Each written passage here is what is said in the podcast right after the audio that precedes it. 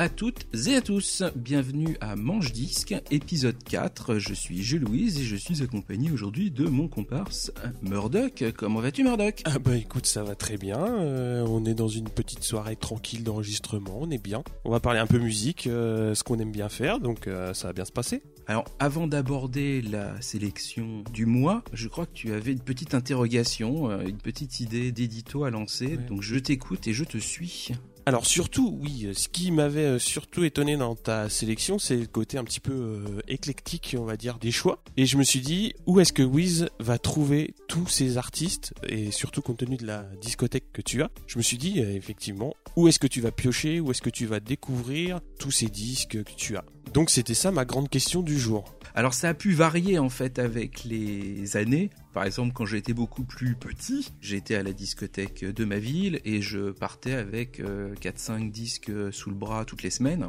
Alors, il y avait des trucs que je connaissais, puis des trucs que je prenais parce que je trouvais la pochette marrante, euh, mmh. des trucs que je prenais parce que la fille qui gérait la discothèque c'était devenu un petit peu une copine. Alors elle me disait tiens il y a ça, c'est bien, faut écouter ci, faut écouter ça. Ça a été une source de découverte assez importante, euh, je dois dire à mmh. l'époque. Il y a fort longtemps, fort, fort longtemps. Maintenant le gros gros truc qui joue, ça reste quand même 10 heures, hein, je dois dire pas façon de faire de la pub, mais c'est un peu le site que j'attendais parce que quand on a commencé à faire les premières plateformes de téléchargement de MP3, euh, il y a maintenant quand même pareil aussi un paquet d'années. Ouais, une petite vingtaine, ouais. Euh, j'étais absolument désespéré parce que tout ce qu'on trouvait, c'était toujours globalement euh, le dernier Madonna, le dernier To C'était le gros catalogue des maisons de disques. Voilà.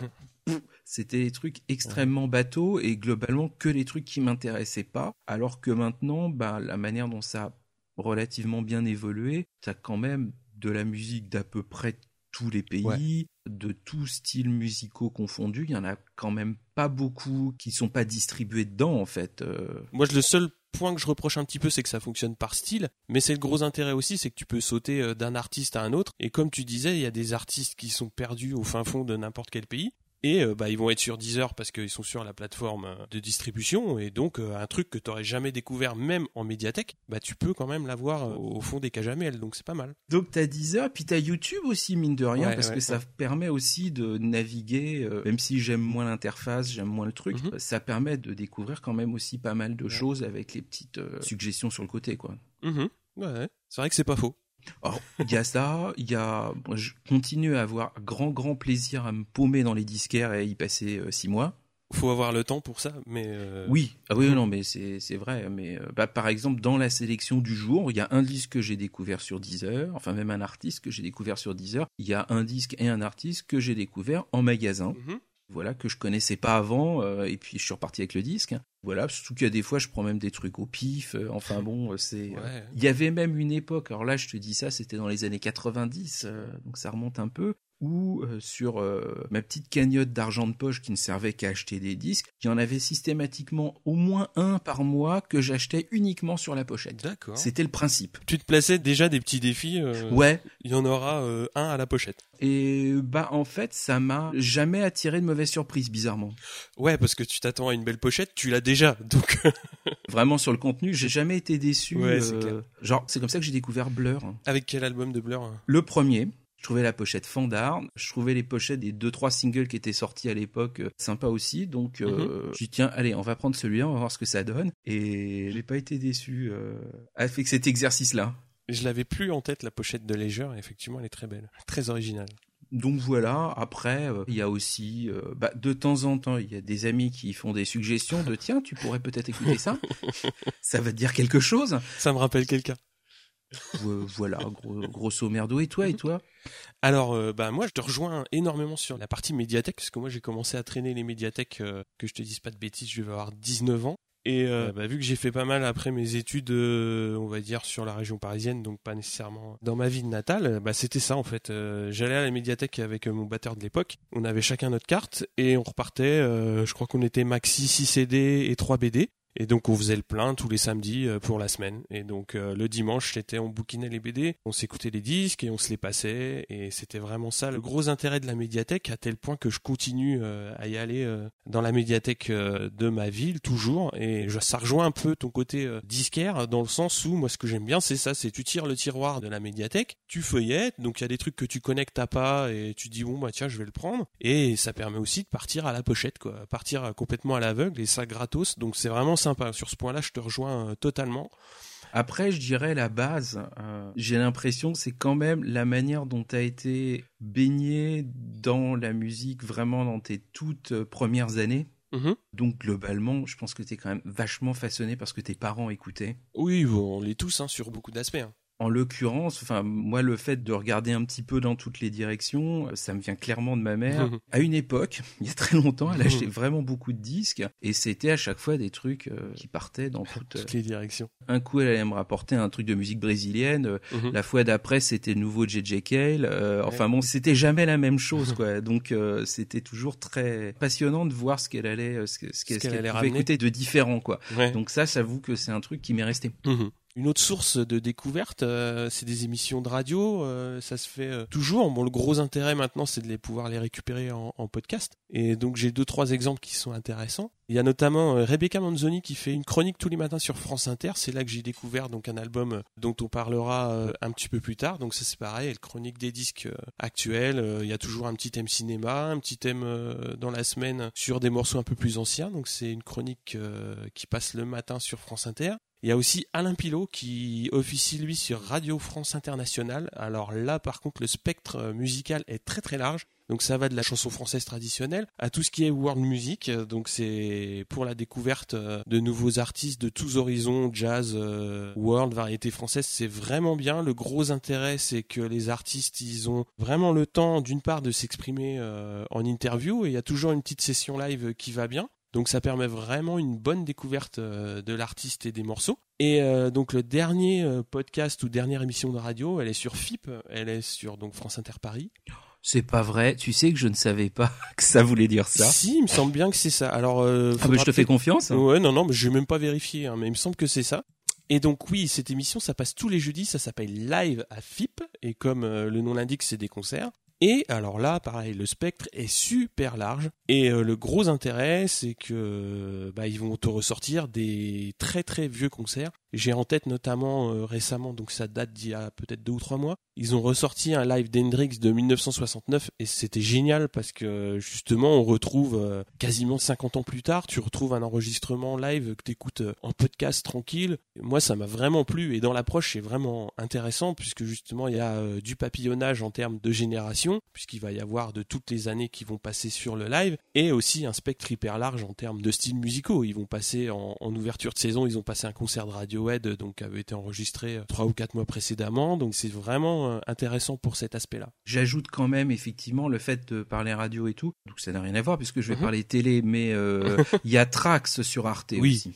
Oui, Trax, ouais. ouais il y a plein de trucs. Euh, bah, pour le coup, euh, Yellow, dont on avait parlé dans mhm. une précédente euh, émission, il me semble que c'était sur Trax que je les avais découverts. pour pioché le Ouais. Mhm. Bon, il y a toujours des choses qui sont beaucoup trop barrées pour mes oreilles, mais dans l'eau, il y a toujours des trucs intéressants à piocher. Mhm. Alors, les émissions musicales sont plus tellement légion. Non. Donc voilà, c'est suffisamment rare pour s'en réjouir. Je vais parler quand même d'une dernière émission qui, elle, malheureusement, a disparu, mais que j'ai énormément écouté. C'est l'école des fans. Non, ça, je l'ai beaucoup regardé, mais non, c'était une émission toujours à la radio qui était elle sur France Inter et euh, bah, ça me fait vraiment plaisir euh, d'en parler parce que ça m'a accompagné euh, vraiment très très longtemps. C'est l'émission que présentait Bernard Lenoir, donc l'inrecuptible, avec notamment des Black Sessions qui étaient un petit peu calquées sur ce que faisait John Peel à la BBC. C'est une émission qui a disparu en 2011 et ce que faisait Bernard Lenoir, c'était vraiment bien. Il poussait les jeunes talents de la chanson française. Les premiers concerts de, de groupes qui sont devenus mythiques, bah, ils les ont fait chez lui. Hein.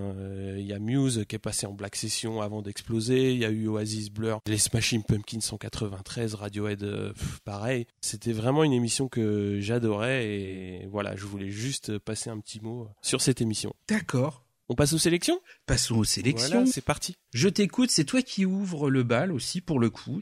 Oui, alors on va parler euh, d'un titre, je pense que vous l'avez tous entendu au mariage X ou Y, c'est la salsa du démon du grand orchestre du Splendide.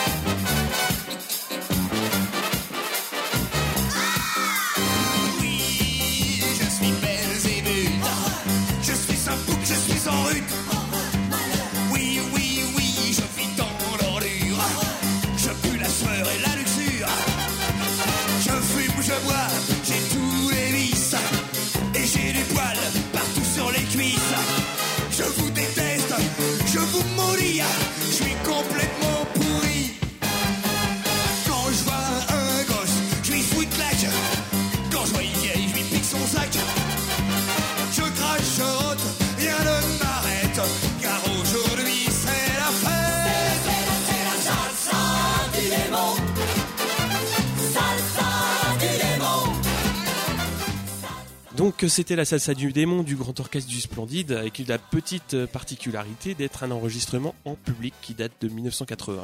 Donc c'est un vinyle euh, que j'ai trouvé, euh, alors pas en brocante mais euh, en achetant un autre disque sur Discogs. Je l'ai payé 3 francs 6 sous et je l'ai acheté vraiment pour compléter et pour en gros mutualiser les frais de port on va dire. D'accord, c'est pour caler une armoire normande à l'origine.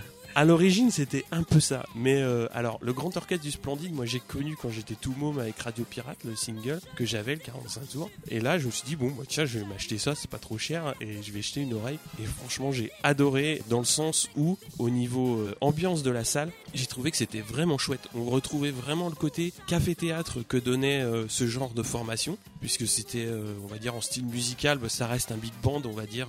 ah, complètement. Par contre, ça touche à tous les styles, il y a de la reprise, tiens, tiens, tiens donc euh, des titres de standard des années 30-40. Il y a aussi évidemment donc Macao et la salsa du démon, donc les deux gros euh, morceaux qui les ont fait euh, connaître partout. Ça m'a vraiment plu parce que ça oscille entre jazz, swing, année folle, et ça remonte quand même l'insouciance qu'il y avait à cette époque, qui était quand même très libérée. Ouais, bon voilà, la pochette du disque elle est quand même assez euh, mythique dans le sens où t'as un mec déguisé en diable avec sa petite queue fourchue et euh, avec une grappe de raisin pour cacher ce qu'il y a à cacher. Et c'était dans les années 80 et tu te dis faire ça euh, maintenant, je pense que ça passerait plus quoi. Là c'était fun et voilà, ce disque, moi je l'ai vraiment bien apprécié, même si c'était pour caler un meuble. Alors moi j'aime beaucoup, j'avais pas écouté le disque, j'ai le 45 tours de Macao, je dois avoir le 45 tours de la salsa du démon qui traîne quelque part naturellement. Je connaissais euh, tiens, tiens, tiens, je connaissais Carotte bouillie, enfin je connaissais presque tout. Je connaissais Jazz Volant surtout.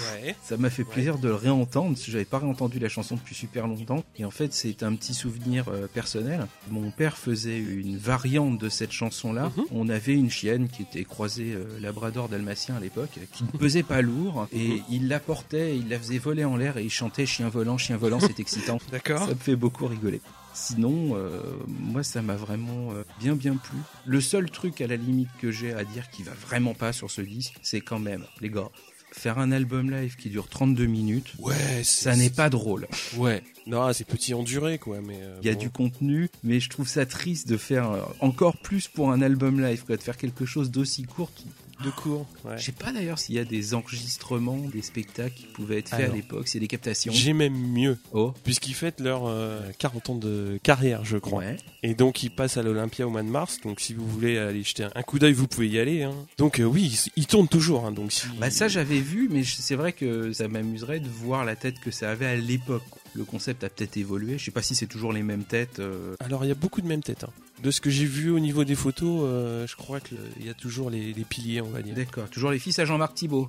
Oui, d'accord. C'est ça. Bah écoute, non, c'est bien. J'ai passé 32 euh, minutes, enfin euh, plusieurs fois, parce que je l'ai réécouté plusieurs fois pour le coup, fort plaisante.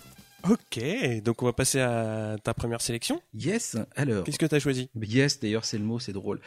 J'ai sélectionné le premier disque d'un groupe qui s'appelle Asia, ou Asia si on préfère. Mhm. J'ai hésité très très longtemps sur le titre et en fait, bon, c'est pas grave, on va prendre Heat of the Moment euh, et puis voilà.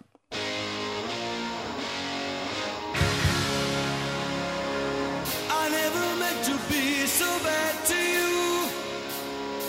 One thing I said that I would never do. One thing led to another.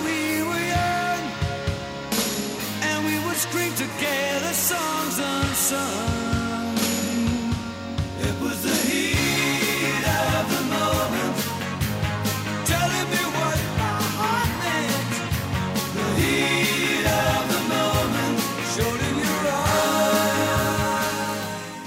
Donc ce qu'il faut savoir, c'est que EGA, c'est ce qu'on appelle, je sais pas s'il y en a encore beaucoup maintenant, mais ce qu'on appelait à l'époque un super groupe. Je te donnerai un exemple de super groupe après. Ah bah c'est formidable.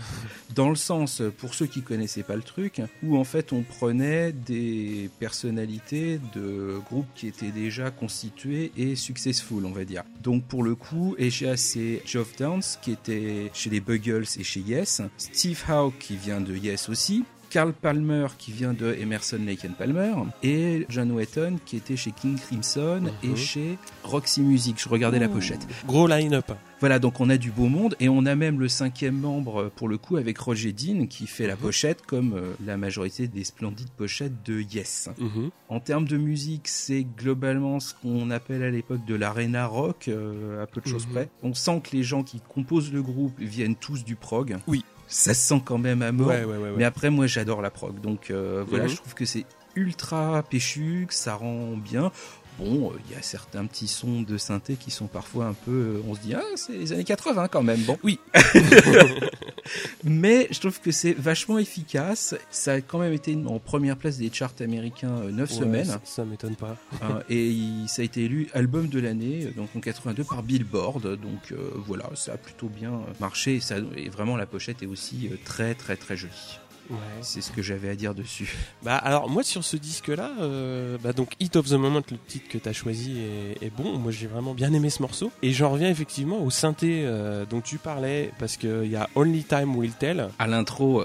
L'intro, je me suis dit mais putain c'est Gold, ils leur ont tout piqué quoi les mecs sont arrivés derrière, ils ont dit waouh ton son est trop bien, je veux le même. Et euh, c'est vraiment l'impression que j'ai eu quoi. Ça et Europe. Hein. Oui, ça et Europe, exactement. Alors après d'un point de vue global, j'ai trouvé que c'était un peu trop formaté pour vraiment euh, rentrer à fond dedans euh, pour moi, mais j'ai trouvé que c'était comme tu l'avais signalé un bon pont entre le rock progressif et le grand public. C'est-à-dire que moi j'ai jamais été très attiré par le rock progressif, mais là j'ai trouvé qu'il y avait un côté un petit peu plus facile d'accès pour moi. Et donc, au bout du compte, ça m'a bien plu quand même. Et donc pour parler euh, du super groupe, oui, dis-moi. Le super groupe que j'avais en tête, euh, donc c'est Atom for Peace. Je ne sais pas si tu connais. Ah non. C'est donc Tom York, chanteur de Radiohead, donc avec Flea, le bassiste des Red Hot, Nigel Godrich qui est euh, aussi producteur de Radiohead, qui est au clavier synthé guitare. Joey Waronker à la batterie, donc qui est aussi connu pour avoir travaillé avec Beck et il a terminé aussi chez REM quand ils ont continué euh, suite au départ de leur batteur. Et Mauro Refosco qui est un peu moins connu au percu. Mais au niveau euh, chant et basse et batterie et clavier, euh, ouais, comme super groupe c'était pas mal. Ah donc ouais, je savais pas que ça se faisait encore. Pour moi, c'était vraiment euh, le concept tellement années 70. Euh, le dernier dont j'avais euh, connaissance, c'est un groupe qui s'appelle les Traveling Wilburys, mmh. dans lequel on trouve George Harrison, un certain Robert Zimmerman, oui. Roy Orbison, Tom Petty et Jeff Lynne et Ray Cooper, mais je ne sais pas qui c'est. Euh. dans les super groupes, faut toujours qu'il y ait un mec que tu connais moins que les autres. Je ne sais pas qui est ce monsieur. Et là, euh, Discog me dit internal server error, donc c'est tout ouais, même. Discog est mort. Non, au secours, au secours. Non, ils veulent plus. Alors, à propos de rock, pour le coup, il me semble que tu as un truc aussi, toi, de ton côté. Aïe, aïe, aïe. Oui, oui, oui. Personnellement, je pouvais pas parler euh, musique longtemps sans en arriver aux Ramones. Donc le gros problème des Ramones, c'est qu'ils ont fait un très très gros début de carrière et que j'ai eu énormément de mal à trouver un disque des années 80 donc qui me plaisait euh, au point d'en parler euh, longuement. Et j'ai quand même choisi Pleasant Dreams, donc qui date de 81, tout début des années 80, donc avec le titre The KKK Took My Baby Away.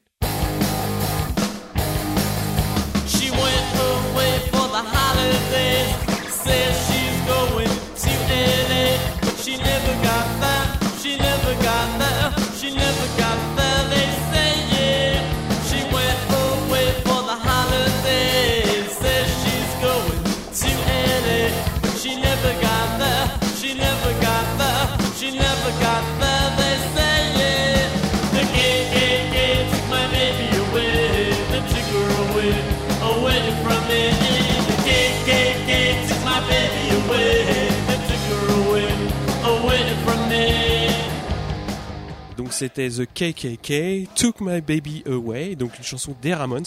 Je sais pas si tu connais déjà. Alors, je connais un tout petit peu. Je dois avoir une compile quelque part qui traîne. J'avais même mis un morceau des Ramones sur ma mixtape de Noël 2015. Ouais. Donc, je connais vraiment un tout petit peu, mais tu en parleras mieux que moi. Oh, mieux que toi, euh, je sais pas, mais moi c'est un groupe, euh, j'y suis arrivé parce que beaucoup de groupes que j'écoutais dans mon adolescence, dans les années 90, citaient toujours les Ramones en référence, en influence, etc., etc. Donc forcément, je suis allé jeter une oreille. Les Ramones, c'était quatre mecs qui savaient entre guillemets euh, pas jouer qui faisaient des concerts, mais c'était bourré d'énergie, c'était le tout début du punk rock et ça a été l'étincelle pour euh, énormément de groupes. Et euh, donc les premiers albums, pour ceux qui connaissent pas, c'est vraiment euh, toute l'essence du punk rock sans en avoir tous les travers qu'il y a pu avoir, notamment commerciaux par la suite. Et donc cet album-là, il est singulier dans le sens où, voilà, c'est le sixième album. Et le gros problème que rencontrent les Ramones, c'est que quoi qu'ils fassent, ça perce pas. C'est-à-dire au début, c'était punk rock. Bon, ils ont eu leur petit succès, ça perçait pas.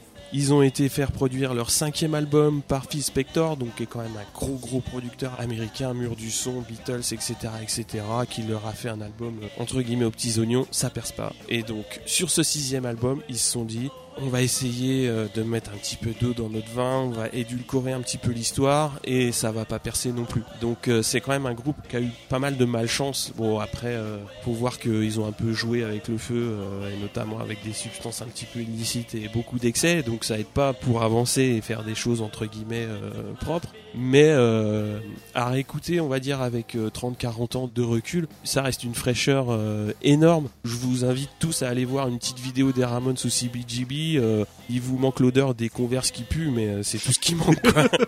Après, je sais pas ce que t'en penses, parce que je pense que ça a dû te faire un petit peu mal aux oreilles. Sur ce disque-là en particulier, bah fatalement, je dis Ramon, donc euh, Ramon égale punk, donc je vais me taper du punk. Et puis en fait, c'est plus euh, euh, Ouais. on va dire. Des fois, c'est même limite surf rock sur les bords. C'est exactement ça. ouais. Et ce qui m'éclate, et c'est ce qu'on a tendance à zapper dans pas mal de productions comme ça, c'est que en fait, c'est vachement mélodieux. Mm. Et Ouais. C'est important la mélodie, mine de rien. Donc euh, c'est quand même très mélodieux et c'est pas massacré. Alors la production euh, doit se vouloir un petit peu plus mainstream, j'imagine, Oui. sur ce disque. Donc on sent quand même mieux qu'il y a une vraie construction des chansons et tout. Et je trouve que l'album il passe bien, quoi. Vraiment, Ouais. euh, ça m'a bien plu. C'est pas Bon. que du bruit et puis bon, c'est pas un truc que t'écoutes avec des boules caisses non plus, quoi. Ça te vrille pas la tête. Non, non, non, non. C'est pas. Pantera, quoi. Donc C'est ça. naturellement, il est, je pense, évident que ça sera plutôt cette partie de leur carrière qui va me correspondre davantage. Mais euh, voilà, non, non, ça a été bien. Bon, content. Ah bah, il faut. On va passer à, à ta deuxième yes, sélection alors? Yes, yes, yes. Donc c'est un petit clin d'œil à deux programmes. Euh, le premier, c'est euh, le podcast Retour vers le futur et la préparation d'un manche-disque qu'on avait prévu de faire avec euh, Mikado Twix sur les OST, qu'on n'a pas oublié, mais qu'on décale un tout petit peu dans le temps. En fait, ce disque que j'ai choisi, c'est une donc bande originale, la bande originale de Bright Light Big City, qui est un film de 1988 avec Michael J. Fox. Alors j'ai pris comme extrait le titre qui ouvre l'album, qui est titre de Prince qui s'appelle Good Love.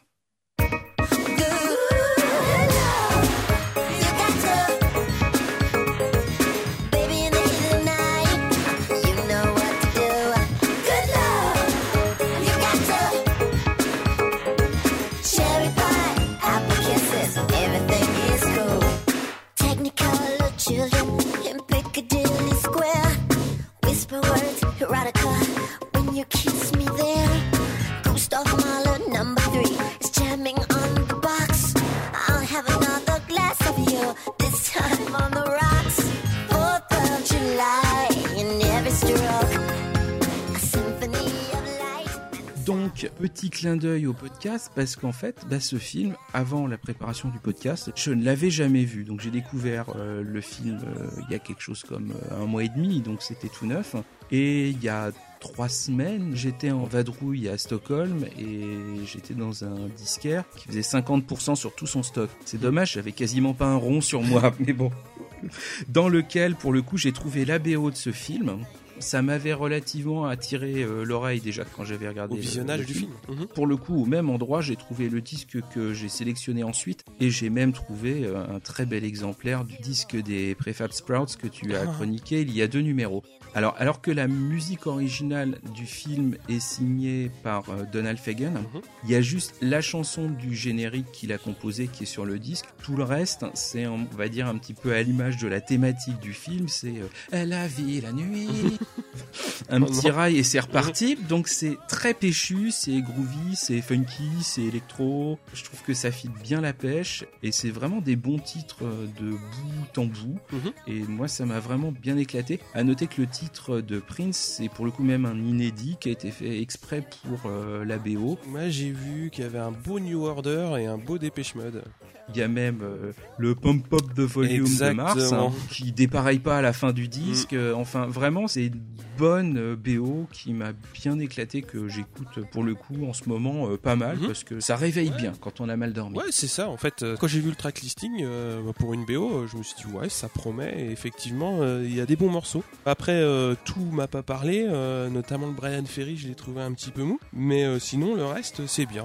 Moi, j'ai pas vu le film, hein, mais quand tu me parles de l'ambiance du film, les morceaux, euh, je pense qu'ils devaient bien coller dedans, quoi. Notamment le Pump Up the Volume, euh, ça, ça passe partout. euh, dès qu'il y a un, petit peu de pêche à mettre. Ouais, ce qui est entre guillemets dommage par rapport au film, c'est qu'il y a quand même toute une partie Mhm. instrumentale donc qui a été euh, fait par Donald Fagen qui est pour le coup beaucoup plus jazz. Ouais. Ça aurait peut-être cassé la structure de l'album, mais je pense que ça aurait mérité qu'il y ait une plage avec quelques thèmes. Ouais, pour euh, montrer un peu. le film, ça se passe pas qu'en boîte. Mhm. Là, on a l'impression qu'on a quelque chose qui est quand même vachement dur, euh, très, euh, voilà, cuir et latex. Oh non, c'est pas très curé latex. Oh, J'exagère Ouais. un peu. Euh, T'exagères toujours un peu. Hein. complètement. Mais le film est beaucoup plus en demi-teinte que ça. Quoi. Voilà, il y a la nuit et puis il y a le jour aussi. Ouais. C'est profond et tout. Et il manque un petit peu la. la... L'autre face de la pièce.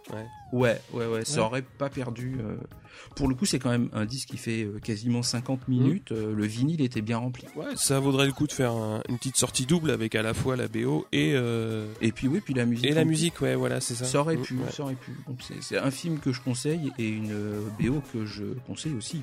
On va passer à autre chose. Alors, on va passer au VRP, donc avec leur premier album qui s'appelle Remords et Triste Paix, qui date de 1989. Et on va s'écouter justement le titre VRP.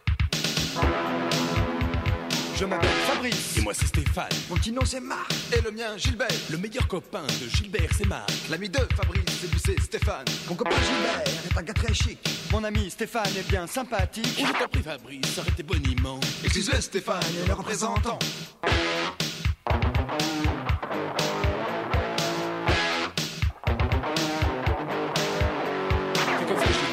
Avec Fabrice. Ils sont collègues de bureau et tout se passe bien. Il arrive que Marc bosse avec Stéphane dans la folie du travail, faction de bataille. VRP,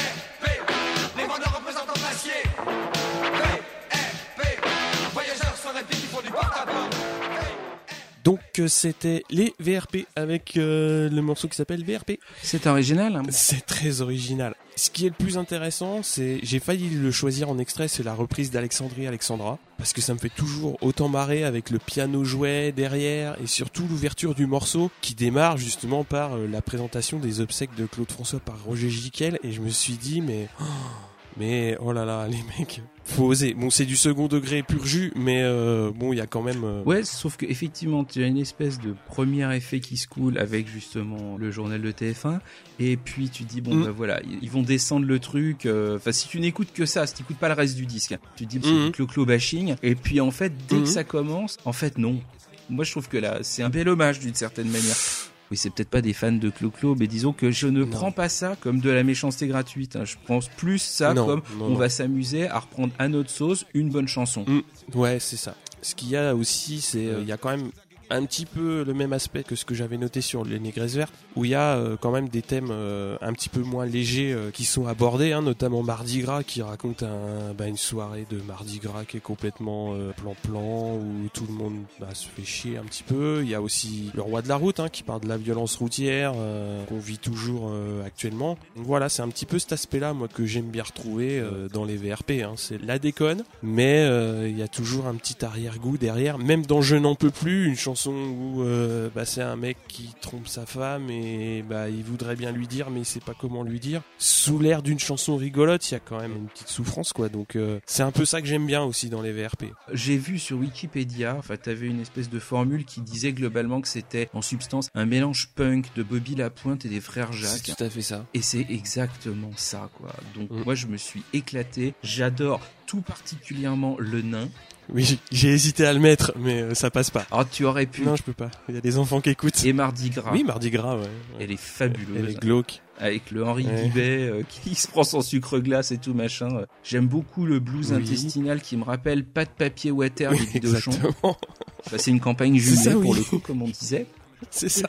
Et le petit morceau, le Villette, pour moi, c'est du proto François Pérus. C'est ça. J'avais vraiment l'impression d'entendre un, un délire de Ouais. Pérus. C'est complètement ça. Donc euh, moi j'aime beaucoup. Oui, alors dans le prolongement, je vous conseille d'écouter Tout pour le fric, hein, qui est sur euh, le deuxième album, qui est une très très bonne chanson euh, d'une manière générale sur bah, comment faire de l'argent dans le milieu musical. C'est-à-dire quand il y a Mhm. Benny B qui tourne, eh bah faut faire du rap. Quand il y a ceci, il faut faire autre chose. Allez jeter une oreille, c'est pas mal. D'accord. Mon nom à moi c'est Benny B, oui tu l'as deviné. C'est ça. Mais tu vas pas nous parler de Benny B là. Non absolument pas, je vais vous parler de Néné Cherry. Oui. Et son disque de 89, euh, Roll Like Sushi, dont j'ai tiré le titre Manchild. Voilà.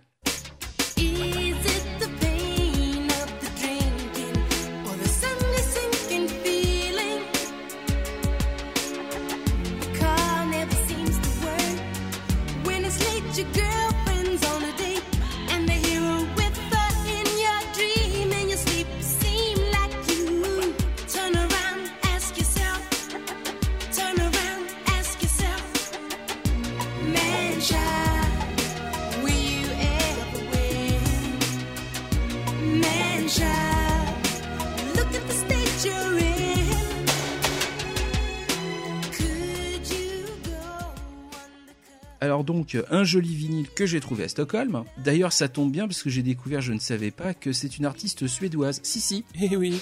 Comme Eagle Eye Cherry. pour le coup, sa sœur. Eh oui. Voilà, et donc la fille de Don Cherry, qui est un trompettiste de jazz. Le présent disque, c'est son premier album. C'est un petit mélange euh, funk, soul, un peu de rap, pas trop. Juste ce qu'il faut. Juste ce qu'il faut pour que ça m'aille, parce que ça m'agresse Mhm. euh, très rapidement. Donc là, je trouve que ça m'agresse pas. Ça va être ma Madeleine de l'épisode, mais je trouve que c'est festif. C'est pas une manière de je vais prendre le micro je vais raconter comment ma vie c'est de la merde et la police machin et trucs et c'est Mhm. plus joyeux, ça donne envie de se bouger le cul, Mhm. c'est plus positif, c'est du bon gros son qui fait bien bouger et je trouve que ça marche bien, c'est un petit peu daté euh, mais pas C'est daté dans le sens où la prod a un petit peu daté Oui. euh, le disque, mais les morceaux ils restent quand même très très bons. hein. Moi, euh, bah, Main Child, euh, je connaissais parce que je l'ai entendu à l'époque, et euh, aussi Buffalo Stance qui était aussi en single, et ça m'a vraiment fait plaisir de la retrouver euh, parce que c'est une chanson que j'avais vraiment bien aimée, que j'écoute euh, rarement. Alors euh, moi c'est ça que j'avais noté, c'est effectivement que hum, elle a un petit peu amené euh, le rap au, au féminin, parce que de mémoire il devait pas y avoir beaucoup de femmes dans le monde du rap à cette époque-là. Et ouais, enfin au niveau du rap, euh, elle se débrouille vachement bien. Il y a un super bon flow et comme tu dis, elle en abuse pas. C'est-à-dire que c'est pas un album que de rap. Elle va avoir un, un ou deux couplets rappés, mais le reste après ça va être bien chanté. et surtout qu'elle chante Ça va bien. être bien fluide. Ouais, elle chante super bien. Et moi, ce que j'avais noté surtout, c'est que bah, c'est une artiste qui est vraiment sous-exposée à la vue du talent qu'elle a montré sur cet album-là et qu'elle va montrer aussi sur les quelques années suivantes. Et bah, c'est dommage qu'elle soit euh, pas autant euh, sous les projecteurs que d'autres, je trouve, parce qu'elle avait vraiment du talent et je trouve que cet album est vraiment très bon. Alors en fait, euh, il était fait petite mention sur la fiche wiki qu'elle est atteinte de la maladie de Lyme. Ah oui, oui. Donc ça l'a un petit peu ralenti dans ses Ah, activités. Donc je ne sais pas si ça explique le fait que parce qu'elle elle continue à sortir quelques collaborations que j'ai pas écoutées pour Oui. le coup. Alors si, euh, elle a fait un titre avec Gorillaz sur euh, Demon Days, sur leur deuxième album. Mais plus récemment, elle a des choses qui sont sorties. Ouais. Je ne sais pas ce que ça vaut, mais effectivement, en termes d'album solo, en fait, elle en a fait que 3, donc euh, c'était vite. euh, Ouais, c'est peu. On n'a pas eu un album euh, complet depuis euh, 96, donc ça fait 20 ans cette affaire. Hein, donc ça fait 20 ans. c'est dommage parce que voilà quoi, elle chante bien, elle a des bonnes chansons et on a tendance à avoir un peu l'arbre qui cache la forêt, qui fait beaucoup de sentiments. Mhm. Mais il n'y a pas que ça, Ouais. et, ça vaut vraiment le coup. Et non non, c'est bien, puis ça marche bien en vinyle aussi quoi. Ouais, alors sur cet album-là, on va faire un petit clin d'œil à Mika, puisqu'il y a quand même Robert Del Nadja hein, qui met sa patte sur Mindchild, donc voilà quoi. C'est formidable. c'est formidable.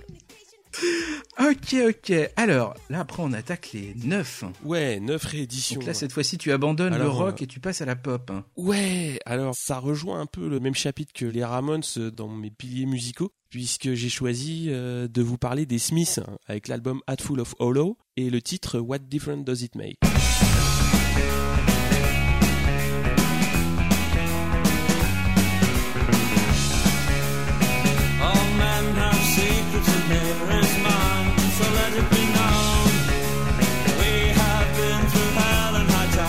special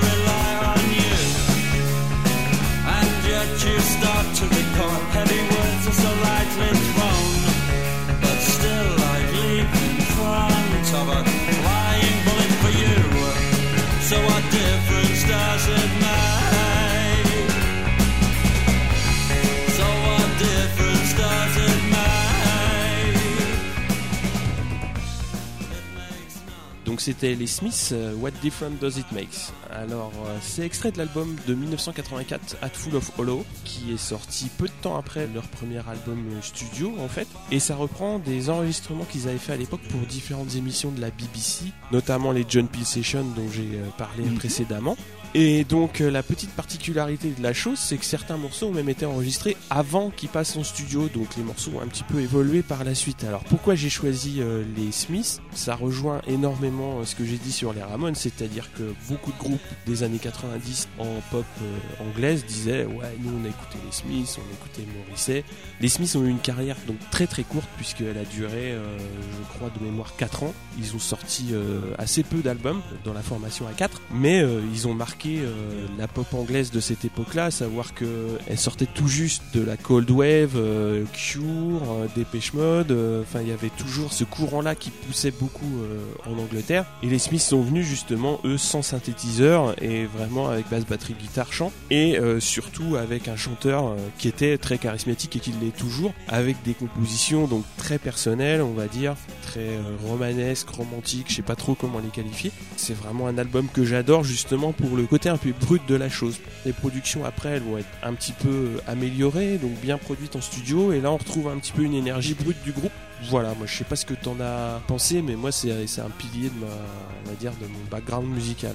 Bah en fait j'ai du mal. Ouais, je comprends. Moi j'aime beaucoup la prod, il y a plein de choses qui me plaisent, je peux écouter une chanson, si ce n'est qu'il y a vraiment un truc qui me pose beaucoup de problèmes, c'est que les chansons qu'il écrit, qu'ils écrivent, je sais pas si c'est juste Morrissey ou s'ils sont C'est juste Morrissey en fait. La musique, euh, c'est Johnny quand Marr, même, ouais donc, euh, donc, euh, Ouais. musicalement la structure mélodique des chansons ne me parle absolument pas. Mhm. Ça n'a ni queue ni tête et pourtant je peux écouter les trucs qui ont ni queue ni tête, c'est bizarroïde hein, mais Mhm. euh, j'avoue que dans ce format qui est quand même pas un format pop, c'est des chansons qui durent 2-3 minutes. Mhm. Le truc où arrivé au milieu de la chanson, je ne me souviens même plus à quoi ressemblait le début. Je m'y perds quoi, mais complètement. Et je- après écoute de l'album et réécoute de l'album, je me suis demandé si en fait le véritable but du groupe c'était pas juste de passer les textes. Et je me demandais si en fait ce qui avait marqué les gens c'était pas juste les textes. Mais c'est peut-être pas que ça. Alors aucune idée euh, vraiment. Bon, euh, il y a quand même euh, quand tu parles de Morrissey, euh, C'est- C'est pas lui qui se fouettait avec des glaïeuls à moitié à poil sur scène Il me semble. je pense que ça a dû lui arriver. si c'était pas avec des glaïeuls, c'était avec autre chose. Il me semble avoir entendu quelque chose de C'est bien possible. Je sais que ça représente un truc, que c'est vraiment quelque chose d'iconique euh, Mm. dans les années 80, iconique, ouais. mais j'arrive pas à voir quoi. Sauf les textes, sauf si effectivement il exprime une espèce de mal-être, euh, de déprime, de rejet de la société, de rejet de lui-même d'une Mhm. certaine manière, et que ça a Mhm. pu parler à des jeunes euh, en phase euh, pré-suicidaire. Mais à part ça, euh, voilà, ça serait un tout petit poil plus mélodique et il chanterait un tout petit peu moins euh, en se triturant les boules, ça serait bien. Enfin moi je rentrerais plus dedans, sans mauvais jeu de mots. Alors écoute, euh, ouais, c'était pas un mauvais jeu de mots. Mais, mais écoute euh, Vox Alani, tu, tu y trouveras ton compte. je tente. Ouais, tentera, tu tentes le coup. Je te donne un morceau. Now My Heart is Full et elle est pas mal. D'accord, je te dirai ça. On passe à ton choix donc en LP ou CD 9 Oui, c'est ça. Bah, pour le coup, ça sera les deux. Et là, je pense que ça va être un truc qui va pas t'avoir plu. Je te laisse en parler. C'est le, en fait, il y en a qu'un. C'est le album de Bobby Martin qui s'appelle Bobby Martin euh, avec Bobby Martin. Qu'est-ce qu'il fait Bobby Martin sur cet album? Il chante et puis, je sais pas, il doit faire du saxo parce que c'est un Oui. saxophoniste à la Ah, base. Tout s'explique. Et j'ai sélectionné Show Me the Light. hein. Voilà.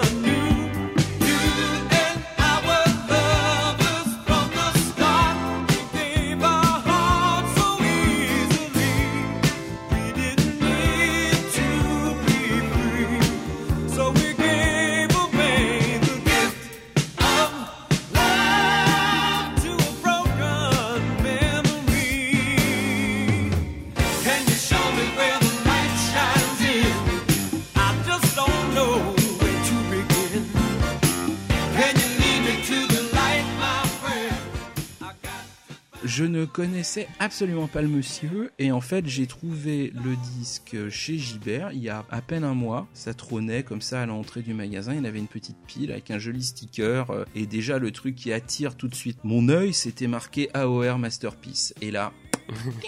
parce que bon, AOR ou West Coast euh, si on préfère, hein, c'est la même chose. Mhm. C'est quand même quelque chose que j'aime beaucoup, beaucoup, beaucoup. Mhm. Je sais que ça fait fuir le rocker euh, moyen, mais les trucs type bah, justement Fleetwood Mac, Christopher Cross, euh, Mhm. Michael McDonald, les Doobie Brothers, Steely Dan, tout ça, Ouais. je suis très très très fan. Ça m'empêche pas d'écouter Alice Cooper. Mais j'aime beaucoup cette musique-là. Et bon, là, ça m'a quand même donné envie. En plus, sur le sticker était marqué qu'il avait travaillé avec, excusez du peu, Zappa, Paul McCartney, Mhm. Stevie Nicks et Michael McDonald. Je me suis dit que ça valait le coup de tenter. Bon CV. Et en fait, eh ben, j'ai pris le disque donc euh, LP plus CD, je me suis mis ça en rentrant sur ma petite platine, et effectivement, on a affaire à un vrai bon disque. Alors vraiment, c'est euh, le maître étalon du disque de West Coast euh, en 83. Enfin voilà, il est 24 carats si on aime ce type de musique. euh, Oui, voilà. faut, faut aimer ce type de Je- musique, voilà. je confirme. Mais je savais avant. Bah alors en fait, quand tu m'as envoyé ta sélection, dès que j'ai vu la pochette, j'ai senti le piège. Sans blague. non sérieux, j'ai vu la pochette et là j'ai fait ah là là, Wheezy m'a trouvé un truc mais j'osais même pas appuyer sur play quoi. Alors quand tu m'as dit il fait du saxo, alors j'ai repris mes notes et j'ai dit ah ouais parce qu'en fait du saxo, des violons, ça dégouline partout. Alors j'ai eu énormément de mal à l'écouter euh, en une fois. Je pense que j'ai dû faire une pause à peu près à, à mi-parcours parce que c'était compliqué. Je trouvais vraiment que c'était trop guimauve euh, pour moi. Ah, je suis pas étonné. Mais bon, moi, il y a quand même le morceau euh, Years of Trying qui sonne un tout petit peu plus disco. Et j'ai trouvé que c'était sympathique et je trouvais que c'est bien fait. Mais euh, dans l'ensemble, le disque, ça a quand même été difficile. Ça n'était pas dirigé contre toi. Voilà. je sais bien, mais si tu veux, autant dans une précédente sélection, il y avait des choses qui étaient vraiment en marge, mais qui me parlaient et qui titillaient ma curiosité. Autant là, Bobby Martin, il m'a pas titillé du tout. Allez, euh, chacun son tour, parce que maintenant on va attaquer les hors-sujets, et tu nous as sélectionné un disque. Alors, si tu dis chacun son tour, c'est que t'as pas aimé. Je ne dis rien pour le moment.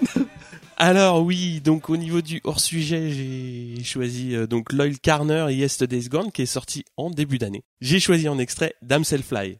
Jump on this for free, jumping on them freestyles. I be wild, moving brains, see now. It's so sunset, it's beautiful, it's one guess. One morning, afternoon in that sundress. The summer flies by, every morning, I'm still yawning. Same conversation, never boring. No, she texted me. Look. Oh, that's Tomo. Oh, for fuck's sake. I know that these days are feeling cold. My love could take her home as if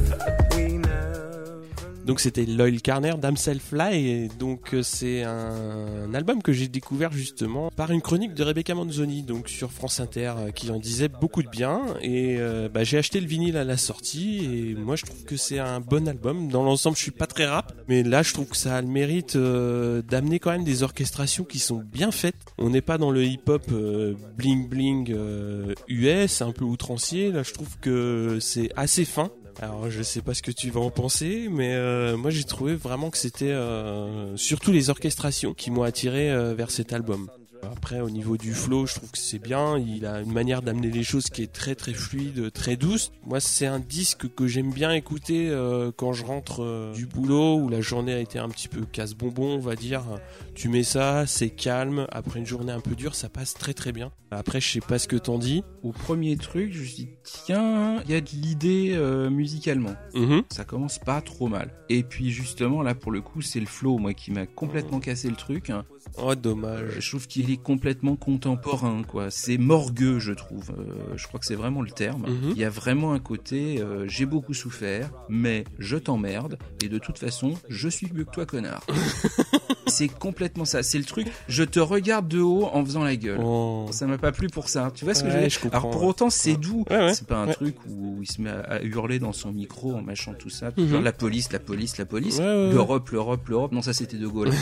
On a l'impression qu'il surjoue le côté où, où sa mère a glissé sur une peau de banane, euh, il a loupé son examen et puis machin. Mais de toute façon, il s'en fout parce qu'il est mieux que toi, quoi. Et ça m'a pas plu pour ça, quoi. Et c'est dommage parce qu'il y a quand même de la recherche. et Il y a une recherche qui est pas inintéressante musicalement dessus. Mm. Voilà. Ça part tout la balle au centre. Non, non, non, non, non. Le seul truc à sa décharge, c'est que c'est un jeune musicien, donc euh, enfin, il a toute sa carrière pour faire mieux, on va dire, euh, pour te surprendre encore. C'est tout à fait possible. J'avais noté surtout une intro, euh, enfin l'intro de Mill in the Morning, euh, avec juste guitare et un petit clavier, et j'ai trouvé que c'était un chouette cocon pour ce qu'il faisait. Donc il a ouais une grosse vingtaine d'années, je crois qu'il doit avoir 22, 23 ans, euh, donc c'est tout début de carrière, il est anglais. Donc euh, voilà.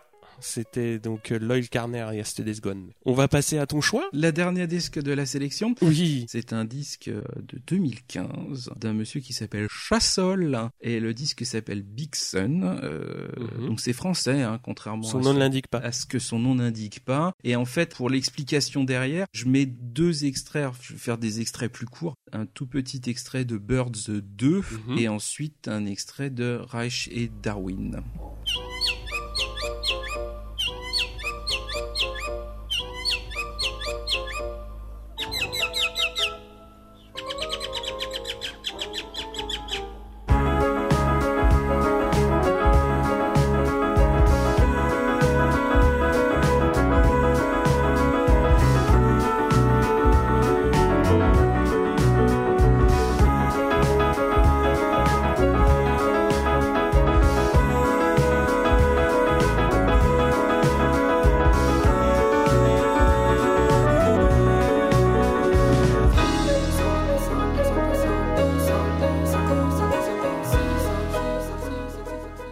C'est un compositeur français qui est né en 1976, hein, donc euh, c'est un collègue, Une bonne année. voilà, bah oui, qui a travaillé avec Phoenix et avec Sébastien Tellier et qui est produit par l'excellentissime label Tricatel Eh de. Bertrand Burgala.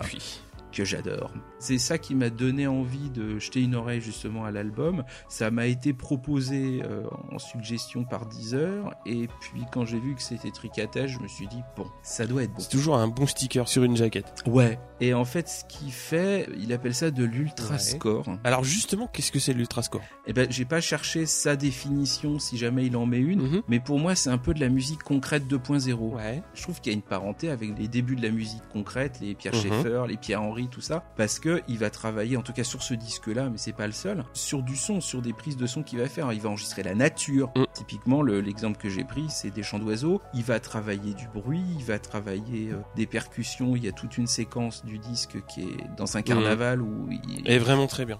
il enregistre des mots, il enregistre des phrases, des gens qui sifflent. Pour moi, c'est vraiment de la musique concrète euh, au sens propre, sur laquelle il va aller rajouter une mélodie. C'est-à-dire qu'il va trouver le rythme du son qu'il a capté, comme par exemple le chant Ouais. des oiseaux, et il va mettre des notes par-dessus et, Et il va suivre le chant de l'oiseau. et il va suivre le chant de l'oiseau et ça va donner le rythme et ensuite à partir de ce moment-là il boucle et ça fait une musique avec entre guillemets trois fois rien mais euh, ça crée un univers complètement différent et ça m'a sidéré. Franchement c'est tellement original, j'avais jamais entendu un truc pareil. Je sais pas ce que ça t'a euh, suscité comme euh, réaction. Bah moi j'ai eu euh, des très très bonnes ré- réactions suite à ce disque. Ça peut quand même forcément déstabiliser l'auditeur parce que c'est un petit peu particulier donc comme approche musicale mais on n'est pas là uniquement pour parler du 1 2 3 4 boum boum et je trouve que son approche elle est vraiment très bonne parce que bon des mecs qui vont choper des bruits dans la nature ou euh, je pense pas que ce soit le premier mais je trouve que chaque idée euh, qu'il va chercher bah, l'idée d'aller euh, enregistrer des oiseaux et après de refaire la mélodie au piano elle est bonne. Et je trouve que sur aucun de ses essais ou de ses expérimentations on peut appeler ça comme on veut il est longuet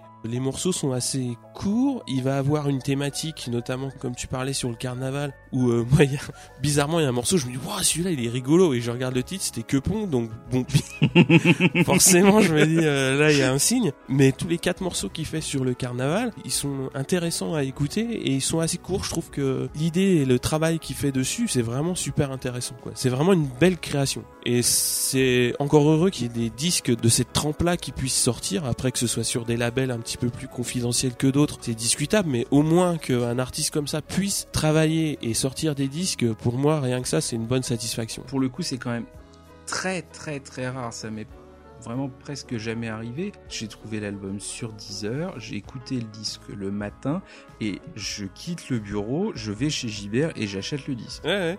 Eh bien donc je pense que ça nous amène à la fin de l'émission, cher monsieur Murdoch. oui Donc euh, on va se quitter en écoutant. Eh ben euh, tiens tiens tiens, euh, Bah, je voilà. pense que ça sera une bonne idée. Ouais, ça Hein. donne une petite banane pour repartir. Puis ben on vous donne rendez-vous sur les autres programmes de Etis le podcast. Il va y en avoir d'autres encore. Et puis rendez-vous au prochain euh, manche disque. Et sur ce, nous vous souhaitons une agréable fin de journée. Enfin Oui. voilà, comme on dit habituellement. Comme dirait Bernard Lenoir, euh, caresser bise à l'œil.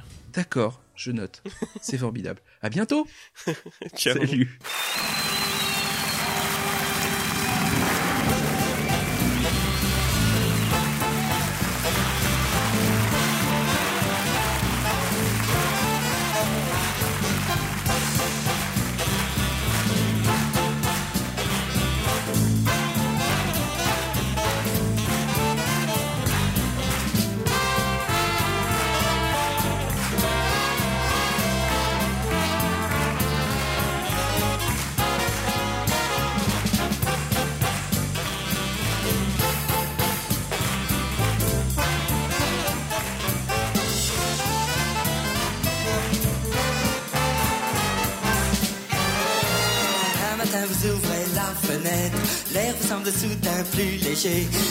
Un frisson qui vous pénètre. Il y a quelque chose de changé. Oh, tiens, tiens, tiens, déjà les feuilles poussent. Tiens, tiens, tiens, ça sent le romarin.